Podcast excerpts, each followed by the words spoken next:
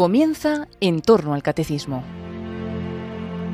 Les ofrecemos hoy la reposición del segundo de los programas de vida en Cristo que el padre Luis Fernando de Prada ha dedicado al encuentro del hombre con Jesucristo. Hoy, tras explicar el significado del nombre de Jesús, contemplamos los primeros encuentros del Señor con los que iba a llamar a ser sus apóstoles.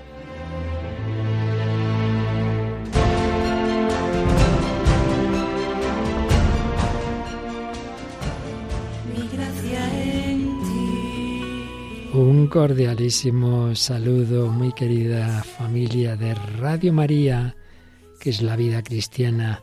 Vivir en Cristo, encontrarse con Cristo, buscar a Cristo como lo buscaron los magos, como lo buscaron los primeros discípulos, buscar a Cristo, encontrarse con Cristo, morar con Cristo, conocer a Jesucristo y conociéndolo, amarlo y seguirlo, conocer, amar, seguir e imitar a nuestro Señor Jesucristo. Pues ahí está el núcleo de la vida cristiana. Ya hemos comenzado pues un bloque de programas sobre esto, los encuentros con Cristo. El núcleo del cristianismo es Jesucristo y nuestro encuentro con Él.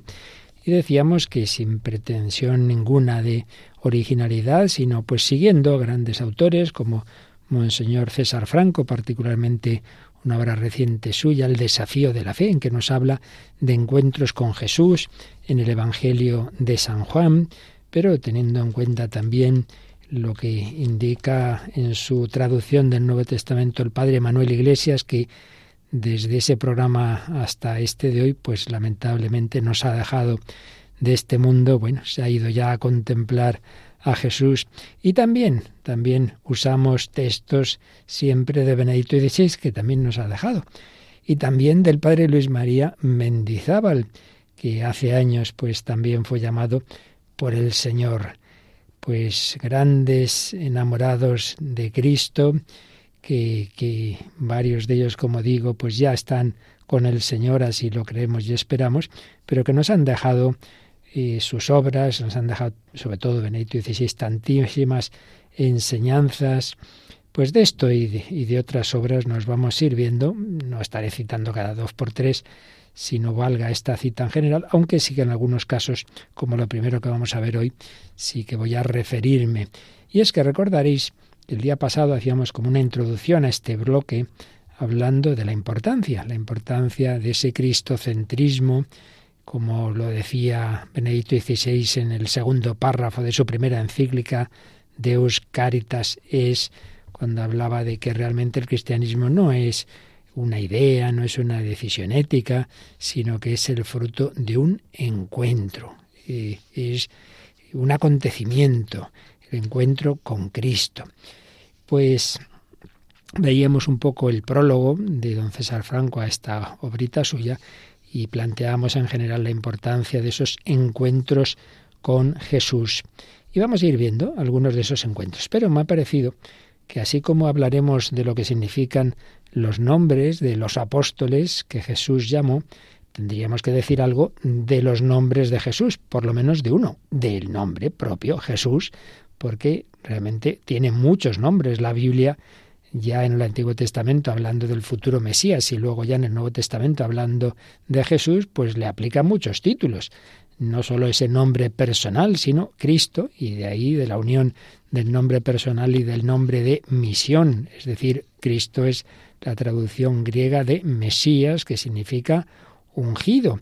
Pero son otros muchos los títulos y nombres que la Escritura le da a nuestro Señor Jesucristo. El yo soy, Señor o Quirios, Pastor, Puerta, Pan, Camino, Verdad, Resurrección, Vida, Maestro, Luz, Rey, Vid, bueno, un montón de, nombres luego en el Apocalipsis. Vamos a hablar un poco del nombre de Jesús y precisamente lo vamos a hacer sirviéndonos de lo que escribió primero en la revista Magnífica y luego eh, ha sido, fue recopilado por el padre Pablo Cervera en una obrita del padre Manuel Iglesias titulada De los nombres de Cristo, un poco parafraseando a la famosa obra de Fray Luis de León, pues vamos a resumir lo que decía el padre jesuita Manuel Iglesias, autor de una magnífica traducción al castellano del Nuevo Testamento, reconocida mundialmente como algo de muchísimo valor, pues él tenía escrito, pues como digo, una serie de artículos que dieron lugar a este libro de los nombres de Cristo. Y vamos a ver el capítulo que nos habla, resumido, claro, del nombre de Jesús. Y se hacía esta pregunta el padre Iglesias. ¿Se llamó Jesús a sí mismo con este nombre? Si yo os pregunto ahora, ¿vosotros recordáis que alguna vez Jesús dijera, oye, oye, que yo me llamo así, que me llamo Jesús? Pues en su vida terrena no nos consta. Pero sí nos consta una vez mm, resucitado y glorioso, porque ¿qué oyó eh, Saulo cuando iba camino de Damasco y se le apareció el Señor y oyó aquello de Saulo, Saulo, ¿por qué me persigues? Y, entonces Saulo pregunta, ¿quién eres, Señor? Y entonces oye que esa voz dice, yo soy Jesús, a quien tú persigues. Por tanto, sí que se llamó a sí mismo Jesús.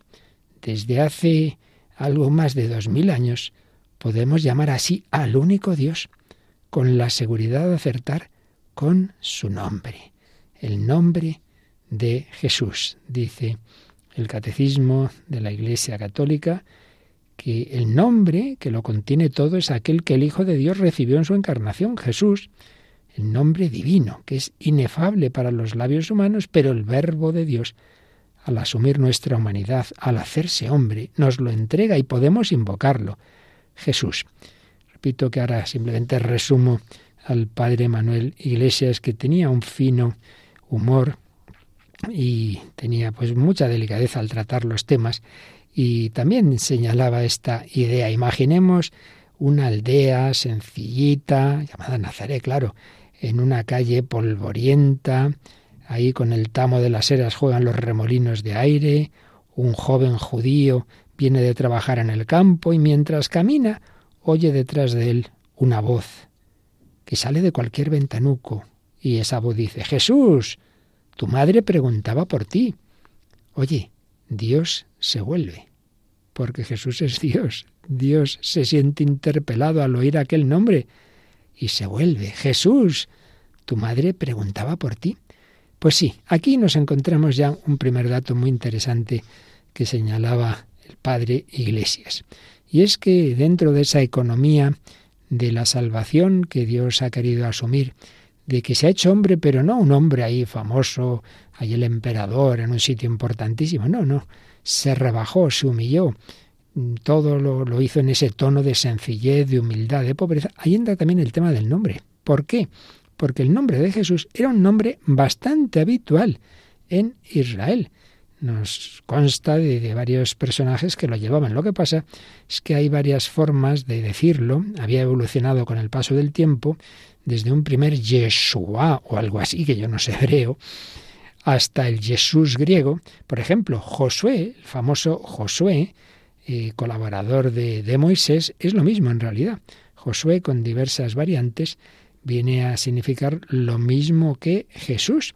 Y hay varios personajes en el Antiguo Testamento que, ya digo, con, a veces con alguna variante, pero es ese nombre de Jesús. En el mismo Nuevo Testamento se, se cita eh, a, un tal, os saluda también Jesús al que llaman justo.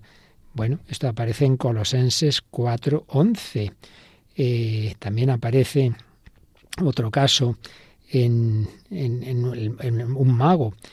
El, padre del mago, Bar Jesús, pues se llamaría también Jesús.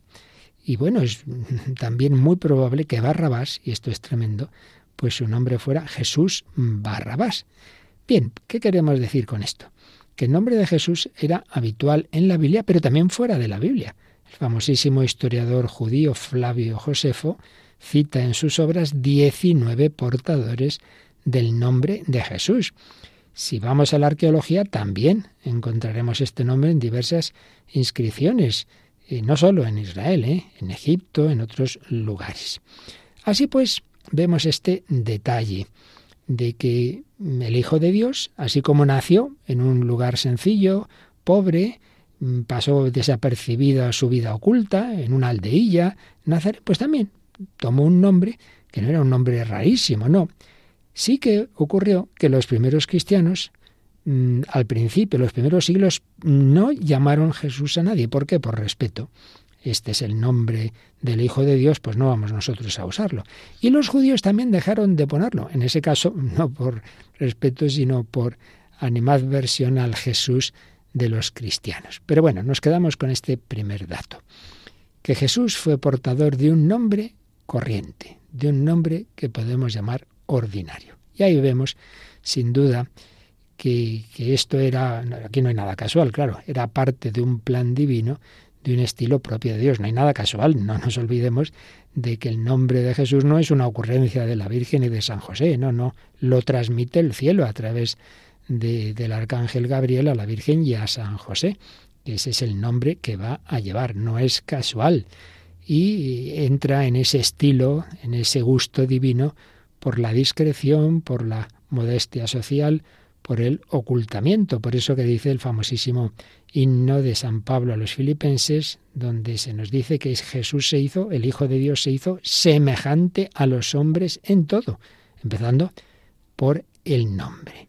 Ahora bien, si era un nombre ordinario, si no quiso Dios desde el principio que llamara la atención por el nombre, por ejemplo, llamándose Emmanuel, Emmanuel significa Dios con nosotros, hubiera sido fuertecillo. Más aún, no solo le llaman Jesús, sino Jesús Nazareno, lo cual era todavía rebajar más, porque decir de Nazaret, pues bueno, era una aldeilla, una aldeilla. Pero al mismo tiempo digo, este nombre sencillo y ordinario iba a ser realmente extraordinario. Iba a ser extraordinario. ¿Por qué? Bueno, primero por la razón que ya hemos dicho, porque fue decidido y preanunciado e impuesto por Dios nuestro Señor lo dice Gabriel a María, lo dice Gabriel a José. Así pues, eh, ¿quién puede decir mi nombre lo escogió Dios? Pues desde luego no muchas personas. Y el nombre de Jesús pues está en ese plan de Dios nuestro Señor. Segunda razón, y esta es la principal, el contenido, lo que significa este nombre, solo se realiza plenamente en Jesús, en Jesús de Nazaret, porque Jesús significa Yahvé salva. Yahvé es Salvador. Si el nombre propio de Dios en el Antiguo Testamento, yo soy el que soy, Yahvé, eh, era el, el, que los judíos no se atrevían a mencionar, el yo soy el que soy, se convierte ahora en yo soy el que os salva. El ser de Dios es salvar. Jesús y Salvador dicen lo mismo.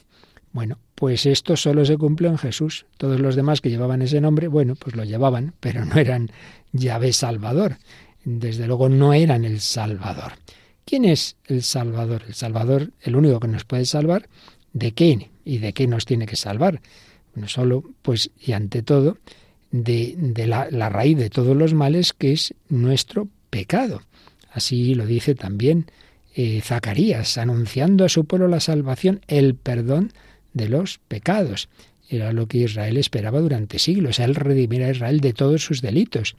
Y precisamente en la vida pública de Jesús apareció ese perdonar los pecados que escandalizaba, pero ¿quién puede perdonar pecados más que Dios? Pues eso, el Hijo de Dios hecho hombre, para que veáis el Hijo del Hombre tiene poder en la tierra, eh, le dice al paralítico, levántate y anda, igual que puedo hacer este milagro, puedo también perdonar pecados. Y San Pedro ya después de Pentecostés, dirá valientemente, todo el que cree en Él recibe, gracias a su nombre, el perdón de los pecados.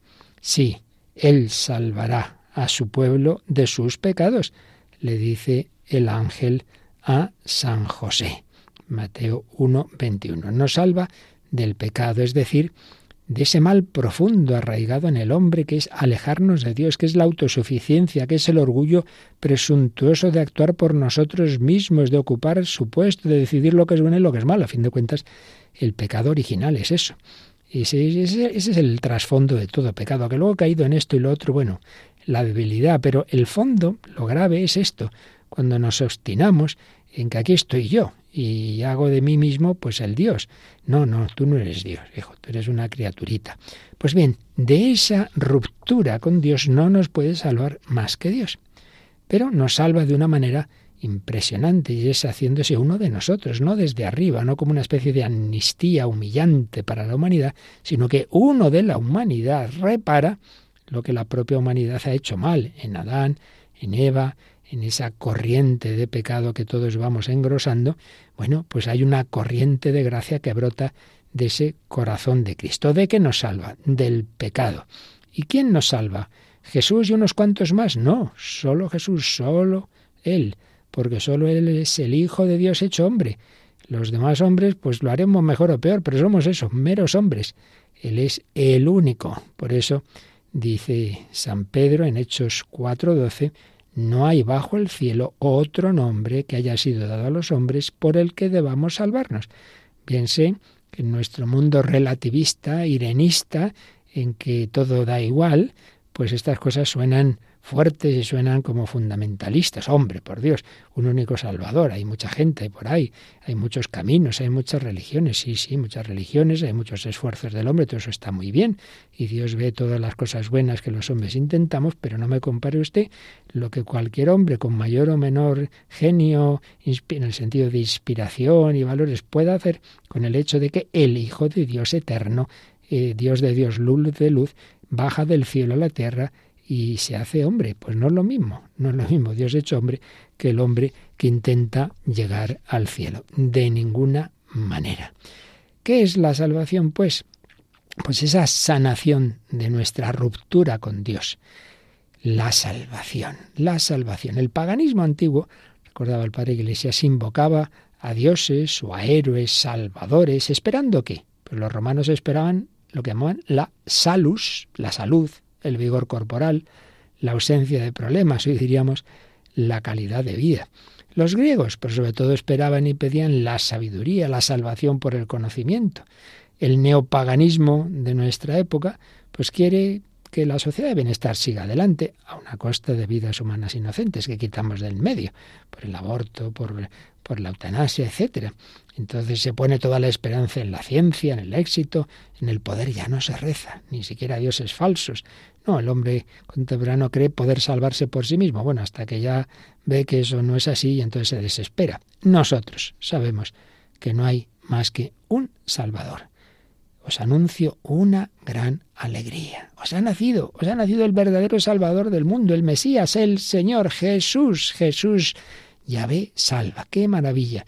Ese nombre, nombre divino, Yahvé.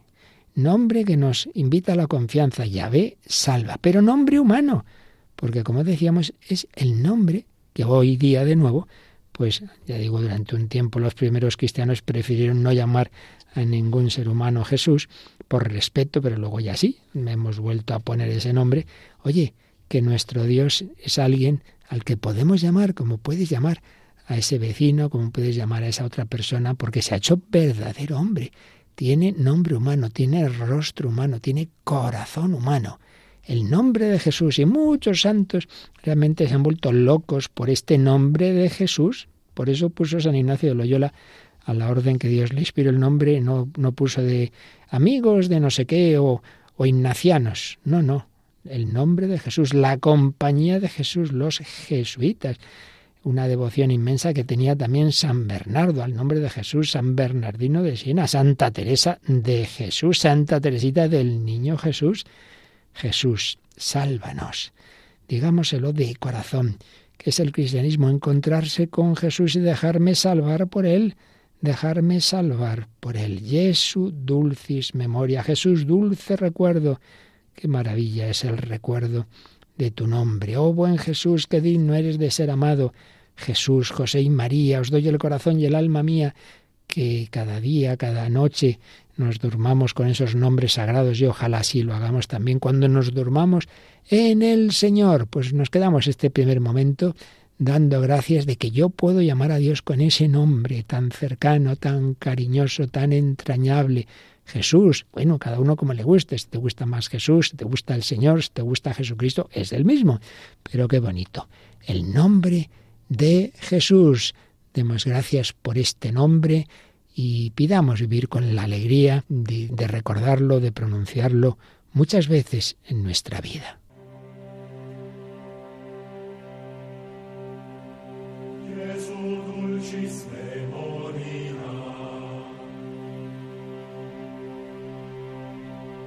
Transfer accordis gaudiam.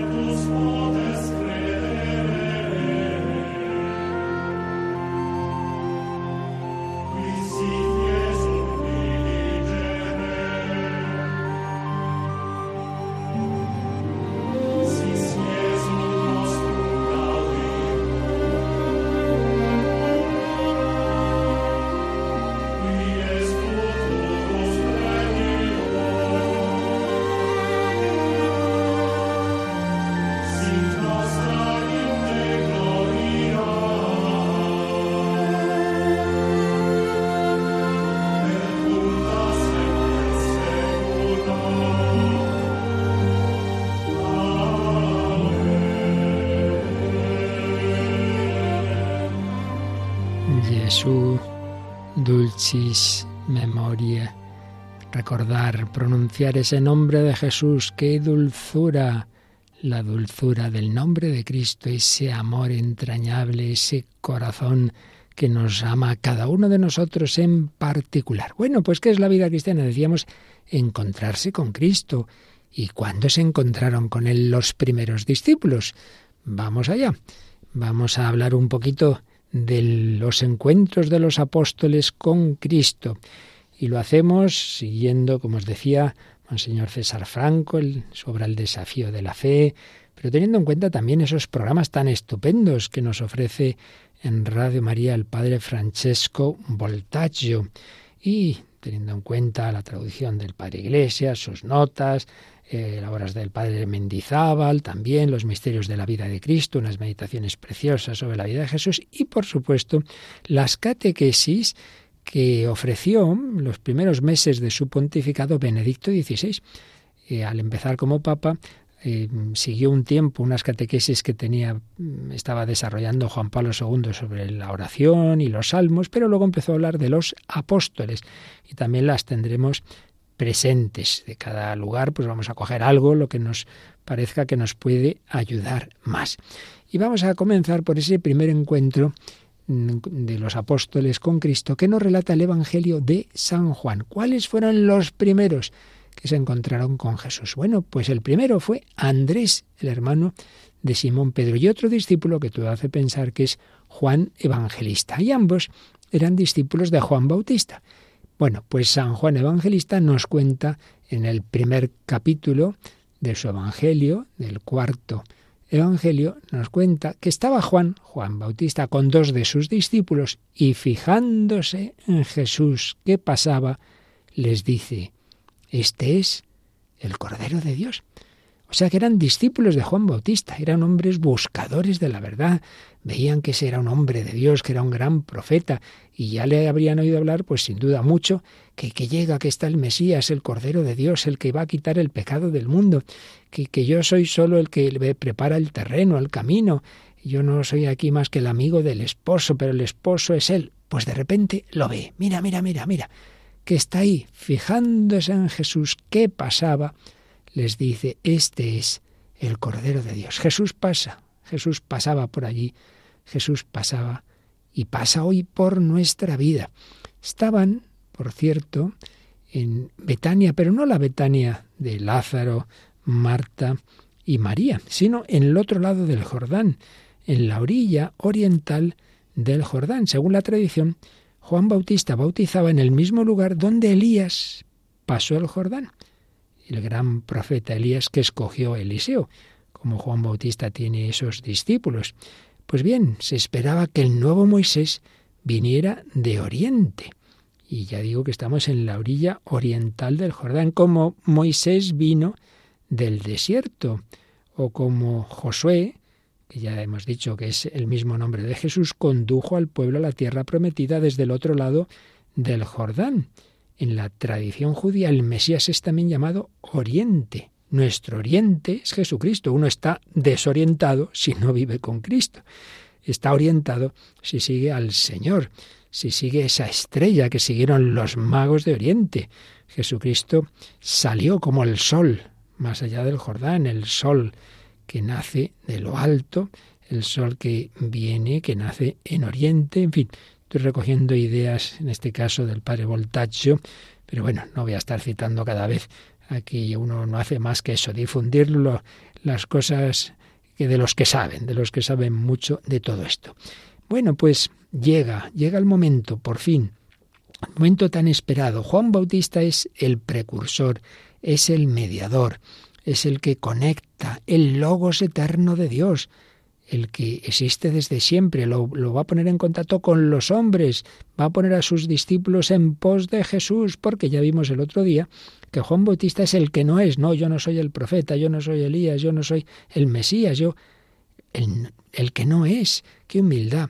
Si Yahvé se define como el que es, yo soy el que soy, Jesús yo soy, yo soy el camino, la verdad y la vida. Juan, no, no, yo no soy. Juan solo da voz a la palabra, la grita en el desierto como nosotros debemos gritarla en el desierto de nuestro mundo y anunciar al Cordero de Dios. Bueno, pues ahí está, ahí pasa Jesús, ese es el Cordero de Dios. Entonces, claro, los dos discípulos oyen esas palabras de Juan y van detrás de Jesús. Qué, qué, qué impresionante debió ser. Jesús va caminando, dándoles la espalda, ellos van detrás, y estarían ahí los dos, ahí madre, a ver cómo empezamos la conversación, a ver qué hacemos, a ver qué le decimos. No te preocupes, que ya el Señor os lo va a poner fácil. Jesús se volvió y al ver que lo seguían les pregunta, ¿qué buscáis? El Señor comienza la conversación. ¿Qué buscáis? El Señor indaga sobre los deseos del corazón. ¿Qué buscáis? Y don César Franco abunda en este tema de la búsqueda como el Evangelio de San Juan, pues todo él tiene ese, ese tema de fondo, la búsqueda. Y nos recuerda que también al final del Evangelio, pues está la Magdalena buscando el cuerpo de Jesús, ella ha ido al sepulcro y piensa que lo han robado, y está buscando también ese cuerpo de Cristo. Y, y, Jesús, que ella lo, lo confunde con el jardinero, le dice, ¿qué buscas, mujer? ¿Qué buscas? Pues sí, Señor, es que se han llevado, se han llevado a mi Señor y no sé dónde lo han puesto. ¿Qué buscáis? Como también en el capítulo 12 de San Juan están esos griegos que quieren ver a Jesús, que están buscando la búsqueda. Bueno, a mí me ha venido a la mente que eh, hay mucha relación entre esta búsqueda, estos discípulos, que, que eran gente que buscaban pues la, la, verdad, la plenitud de la verdad religiosa, pienso que los podemos relacionar con los magos, los reyes magos que decimos nosotros, porque eran buscadores porque ellos también estaban precisamente buscando la plenitud de la verdad. Ellos pues conocerían las escrituras de los judíos, ellos también habían visto ese signo en el cielo y todo ello les había eh, movido a buscar, a buscar, a, dejar su, su comodidad, a dejar su tierra y a irse detrás de una estrella.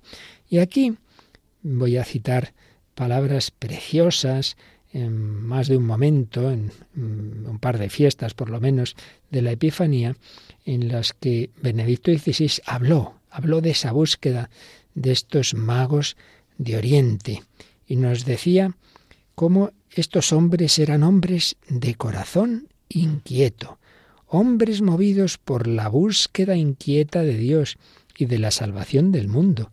Querían saber si Dios existía, dónde está y cómo es, si Él se preocupa de nosotros, cómo podemos encontrarlo. Su peregrinación exterior era expresión de su estar interiormente en camino, de la peregrinación interior de sus corazones.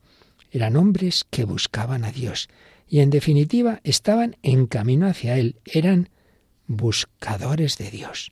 El corazón inquieto es el corazón que no se conforma con nada que no sea Dios, todo lo que sea menos que Dios mm, se me queda pequeño, convirtiéndose así en un corazón que ama. Nuestro corazón está inquieto con relación a Dios. La famosísima frase de San Agustín al principio de sus confesiones, Benedicto XVI era muy discípulo de San Agustín, nos hiciste, Señor, para ti nuestro corazón está inquieto hasta que descanse en ti. Pues sí, estos hombres, estos magos también, como todos los hombres, lo que pasa es que muchas veces tapamos esos deseos, los narcotizamos, nos distraemos con tonterías, pero en el fondo todo hombre experimenta una y otra vez que todo lo de esta vida se le queda corto.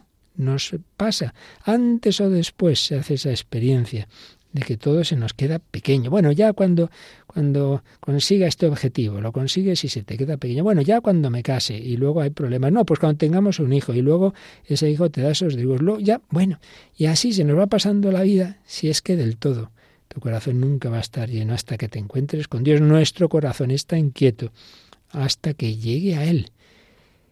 Bueno, pero añadía Benedito XVI algo impresionante, porque esto de que el corazón humano es buscador y está inquieto a que se encuentre con Dios, ya digo que esto es de siempre, ya lo había dicho San Agustín, pero lo que añadía Benedicto XVI es algo que ya no viene meramente de una reflexión filosófica, antropológica, esto lo sabemos ya por la revelación cristiana, a saber, que no solo estamos inquietos nosotros, los seres humanos, en relación a Dios, sino que el corazón de Dios está inquieto en relación al hombre.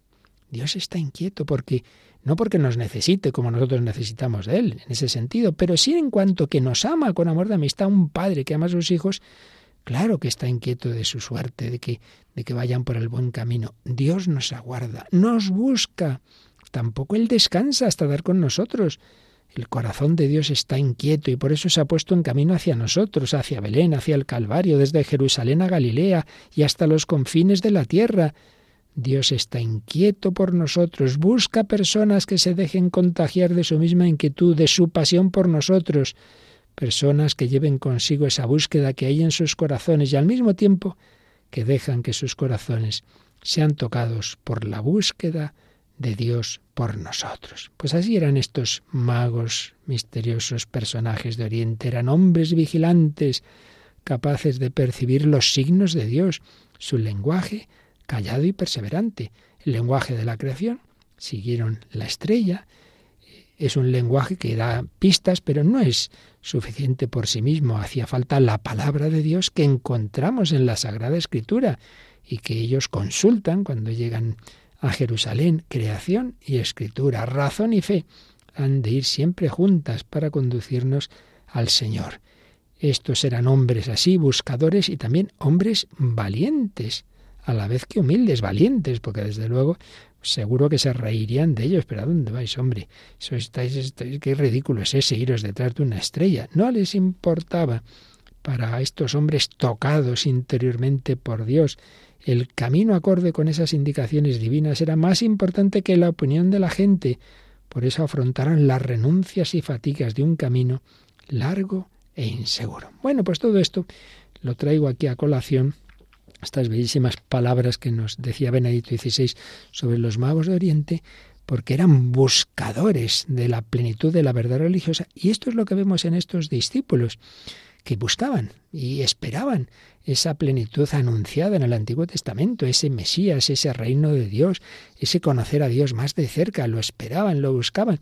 Y de momento estaban con Juan Bautista, pero Juan Bautista a su vez le dice, no, no, no soy yo, no soy yo.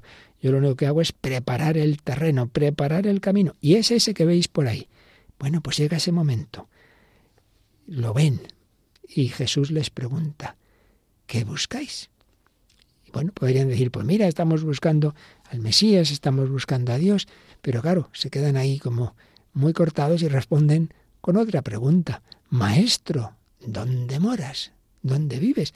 Quizá podemos ver ahí como decir, bueno, es que realmente para, para encontrar la verdad hay que, hay que convivir, no es un mero tema intelectual, queremos eh, tratar contigo, ver si es verdad que tú eres el que traes la respuesta a todos los deseos de nuestro corazón. Como dirán aquellos griegos del capítulo 12 en San Juan, que antes yo recordaba, queremos ver a Jesús, dicen. Bueno, pues aquí estos dos quieren ver, quieren tratar con ese del que tantas veces habrían oído hablar a Juan Bautista. Maestro, ¿dónde vives? Bueno, pues, pues Jesús eh, probablemente eh, en la calle. El que había nacido en un pesebre, el que había nacido en la calle, pues nos dirá no tiene dónde reclinar la cabeza, pues se habría hecho, estaría en una cueva o se habría hecho una pequeña tienda de campaña. Recordemos lo que dice el Evangelio de San Juan en el prólogo. El verbo se hizo carne y puso su tienda de campaña entre nosotros. La traducción de hábito entre nosotros, dicen los expertos en griego, más exacta es puso su tienda de campaña entre nosotros. Es un peregrino que camina con nosotros. ¿Dónde moras? Venid y lo veréis, les dice Jesús, venid y lo veréis, veniros conmigo. Bueno, pues les llevaría a eso, a, a lo que se habría organizado el Señor, una pequeña tiendecita, una, una pequeña mm, cabaña eh, para, para, para esos primeros días de su vida pública. Bueno, pues se fueron con él y se pasaron con él aquella tarde. Madre mía, ¿y de qué hablaron? Es curioso que San Juan Evangelista que nos relata tantas conversaciones de Jesús, por ejemplo, cuando, bueno, la última cena, un montón de detalles, aquí no. Quizá podemos ver, señalaba el padre Luis María Mendizábal, podemos ver en esto un detalle, que lo de menos es lo que Jesús les dijera. Era el primer momento, tampoco les, les haría grandes, grandes discursos. Lo importante era estar a gusto, conocerse, tratarse. Y sin duda percibieron el encanto de Jesús él es la palabra de Dios que se hace conversación. Qué bien se está aquí con este Señor. Maestro, mm, bueno es estar aquí, dirá San Pedro en la transfiguración. Hagamos tres tiendas. Pues también lo podía decir en este momento Andrés y Juan Evangelista. Qué bien se está aquí.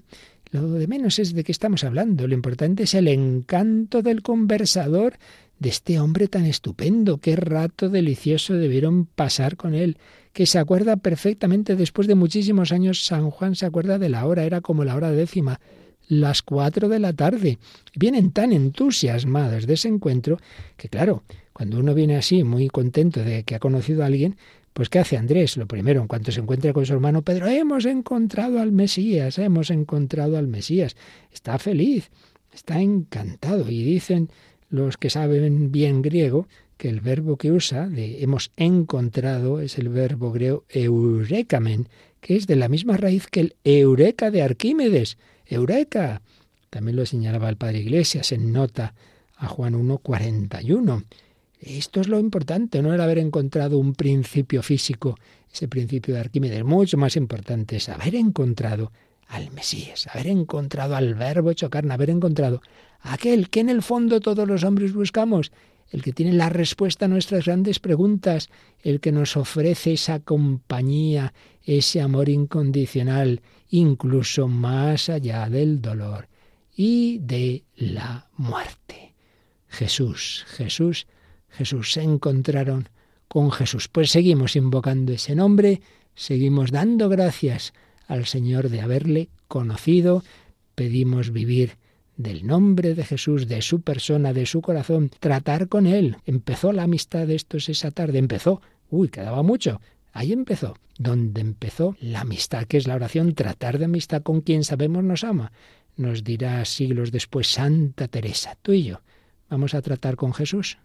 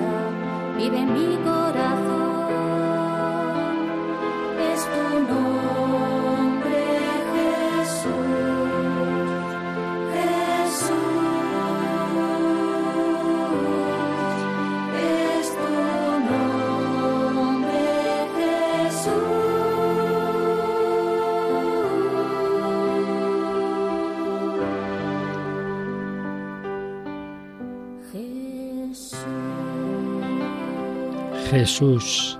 El cristianismo es Cristo, es Jesús, es Jesucristo. El cristianismo es encontrarse con Cristo, conocer, amar y seguir a Jesucristo. Aquí seguimos en Radio María, en Vida en Cristo, servidor Padre Luis Fernando de Prada, hablando de esos encuentros con Jesús. Y hoy concretamente, después de haber hablado de lo que significa el nombre de Jesús, estamos hablando de ese primer encuentro de los apóstoles con el Señor de esos dos primeros apóstoles, Juan Evangelista y Andrés, cuando estaban con Juan Bautista, y les dice, ese es el Cordero de Dios, y se pasaron con él aquella tarde y volvieron entusiasmados de ese Señor que habían conocido, de ese Jesús. Uy, uy, este es estupendo.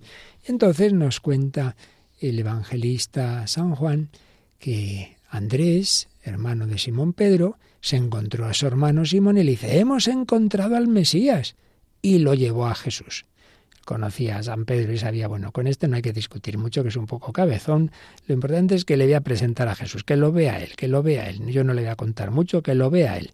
Lo llevó a Jesús. Mirad, el apostolado no es convencer a alguien de ideas, no se trata de eso, eso es prácticamente imposible. A veces, bueno, quizá, pero si una persona es, es humilde y busca la verdad, pero no es eso. El apostolado es que le presentemos a las personas a Jesucristo. Oye, tú conoces a Jesús, yo le conozco. Ha cambiado mi vida, me llena de paz, de alegría, de esperanza. Es una maravilla vivir con Él, porque no intentas conocerle, te lo voy a presentar. ¿Y cómo se le conoce a Jesús? Bueno, pues por ejemplo, haciendo un retiro, unos ejercicios espirituales, o empieza a tener todos los días un rato de leer los evangelios, leer su vida, hacer un ratito de oración, en fin, muchas pistas que podemos dar para, o viene a hablar con este, este sacerdote que te puede ayudar más, ayudar, presentar a los demás al tesoro de nuestra fe, que es Jesucristo. Pues esto es lo que hace Andrés, lo llevó a Jesús. Entonces Jesús va a venir a Pedro. ¿Y qué hace? Jesús se le quedó mirando. La mirada de Cristo. Recuerdo en la película Jesús de Nazaret de Cefirelli, ese momento en que, en que se conocen humanamente y Jesús mira a Pedro y Pedro se queda como muy impresionado de esa mirada. ¿Por qué me miras así? Jesús miró a Simón Pedro, que es como decir, te quiero, te conozco, sé quién eres. No, no, no te creas que me pillas de sorpresa. Se le quedó mirando y le dijo, sé quién eres, tú eres Simón, el hijo de Juan, sé tu vida, sé tu historia, yo sé a quién llamo, pero te vas a llamar Cefas, que es el arameo que luego se tradujo al griego de Petrus, al latín Petrus, Pedro, te llamarás Cefas, te llamarás Pedro. Bueno, pues ya se lo ganó. Esa mirada y ese conocer su nombre y ese darle un nombre así importante que nadie llevaba. Eso de llamarse piedra, eso pues es un invento del señor Caro. Aquí eso de eh, una de las pocas personas, uno de los pocos a los que Jesús cambió el nombre por algo sería. Claro que sí, porque iba a ser la piedra, la roca de su iglesia. Qué mirada de Jesús a Simón esa mirada de Dios, en definitiva, que nos mira a cada uno de nosotros, débiles, pecadores, esa iniciativa de Cristo que nos conoce y nos ama desde siempre. Jesús elige a los que previamente había visto en su conocimiento. Y dicen autores de los que estoy siguiendo, me parece que esto lo señalaba el padre Voltaggio, que Simón, ese nombre propio, viene de la misma raíz de Shema, escuchar. Simón, por tanto, sería el que escucha, que es lo propio del discípulo. Simón, el discípulo, el que escucha. Simón, hijo de Juan, conozco quién eres tú, conozco tu historia, pero tu historia va a cambiar, tu vida va a cambiar. Te vas a llamar Cefas, le cambia el nombre. Quiere decir que ha entrado en el dominio del Señor. El Señor es el único que puede transformar realmente nuestra vida. Así lo indicaba César Franco y citaba Orígenes, Orígenes, el gran eh, seguidor de Cristo de esos primeros siglos, dice que se llama Pedro sacando este nombre de la piedra que es Cristo. Igual que santo viene de santidad, pues Pedro viene de la piedra verdadera que es Cristo.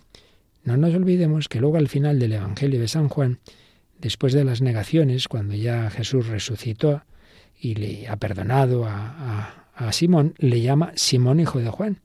Es como decir que, que tú sigues siendo ese hombre débil, ¿eh? no, no te lo creas nunca que ya, que ya estás inmune de pecado, que en cuanto te lo has creído lo has liado, lo has liado. Aunque todos te nieguen, yo no, ya, ya.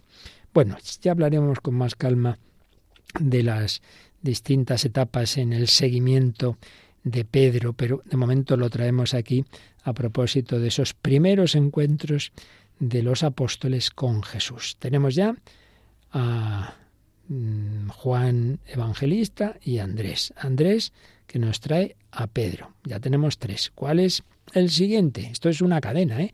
Esto es una cadena, esto es el fuego. He venido a traer fuego a la tierra, ojalá estuviera ya ardiendo. Ese fuego iba, iba prendiéndose de uno en otro. Es como esas velas que vamos encendiendo en la vigilia pascual. Al día siguiente determinó Jesús salir para Galilea y se encuentra a Felipe. Aquí se nos dan pocos datos. Por cierto, se me ha olvidado decir que Andrés, el nombre de Andrés, eh, así como el de Felipe, son nombres griegos.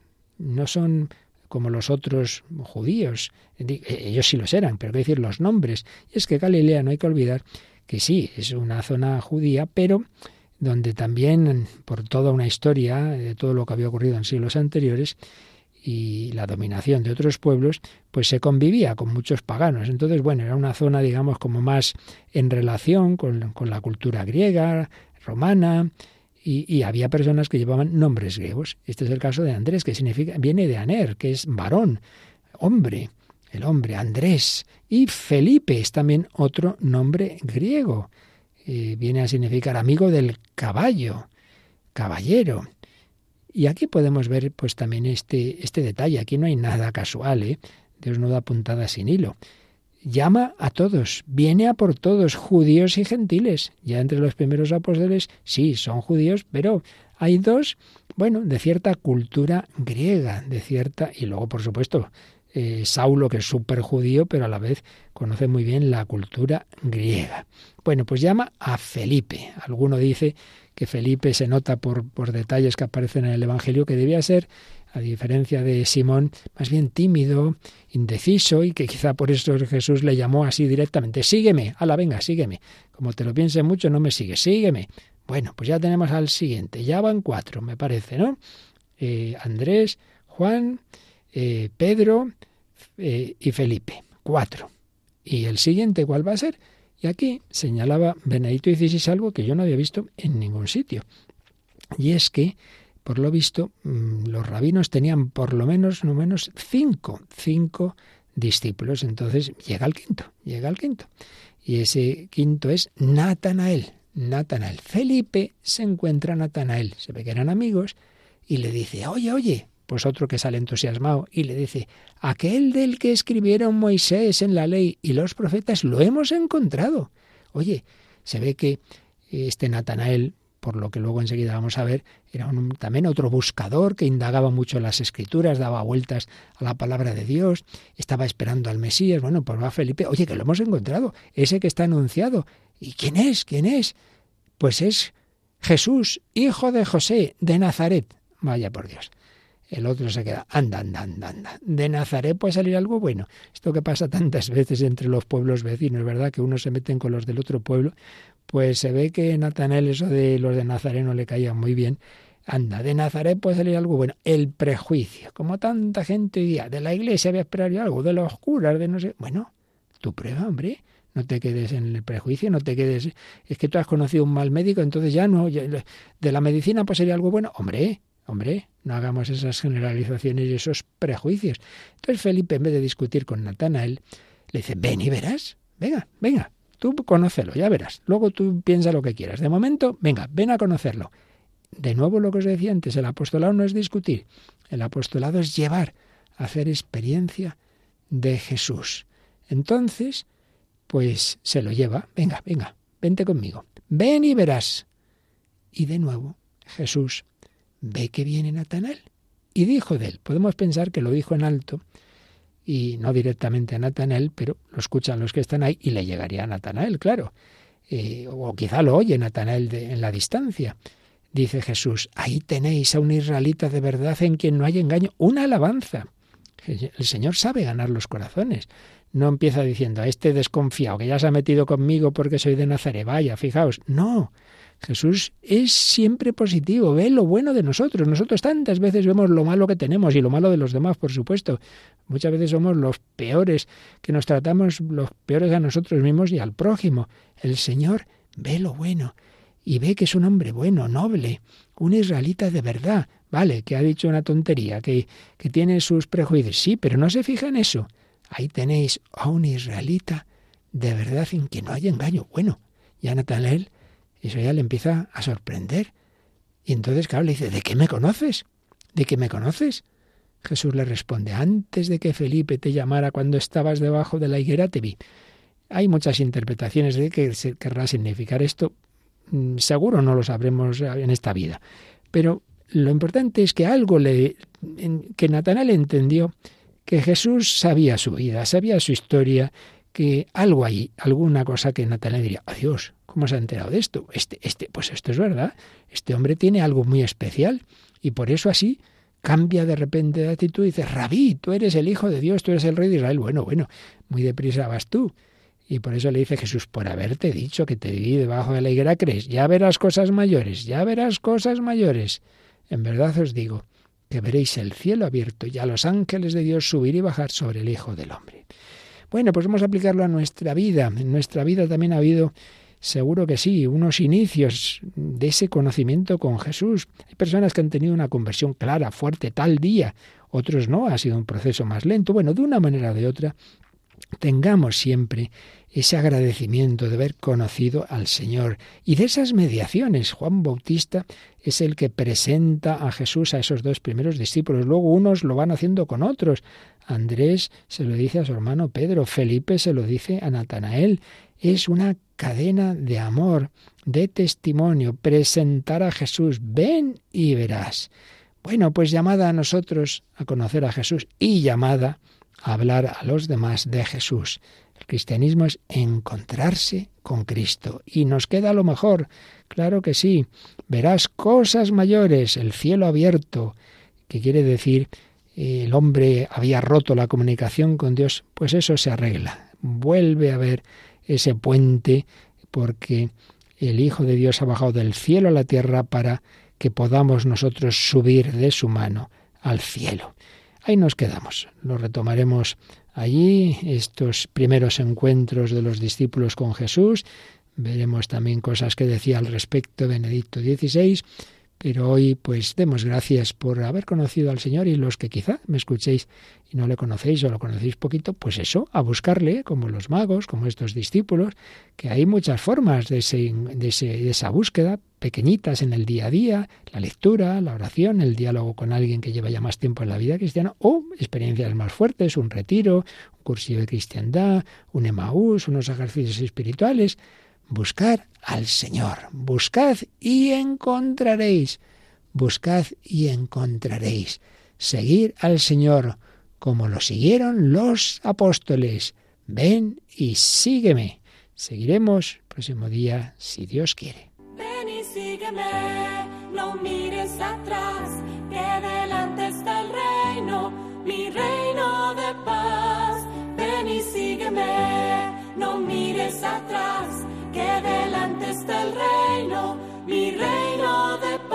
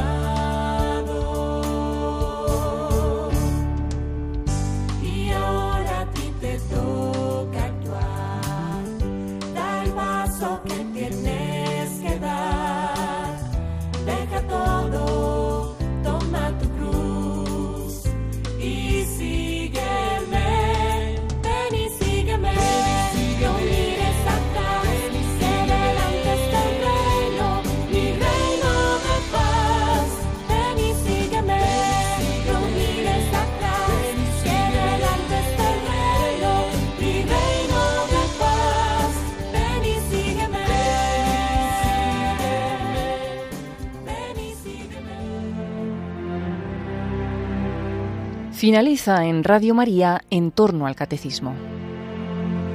Les hemos ofrecido la reposición del segundo de los programas de vida en Cristo que el Padre Luis Fernando de Prada ha dedicado al encuentro del hombre con Jesucristo. Hoy, tras explicar el significado del nombre de Jesús, hemos contemplado los primeros encuentros del Señor con los que iba a llamar a ser sus apóstoles.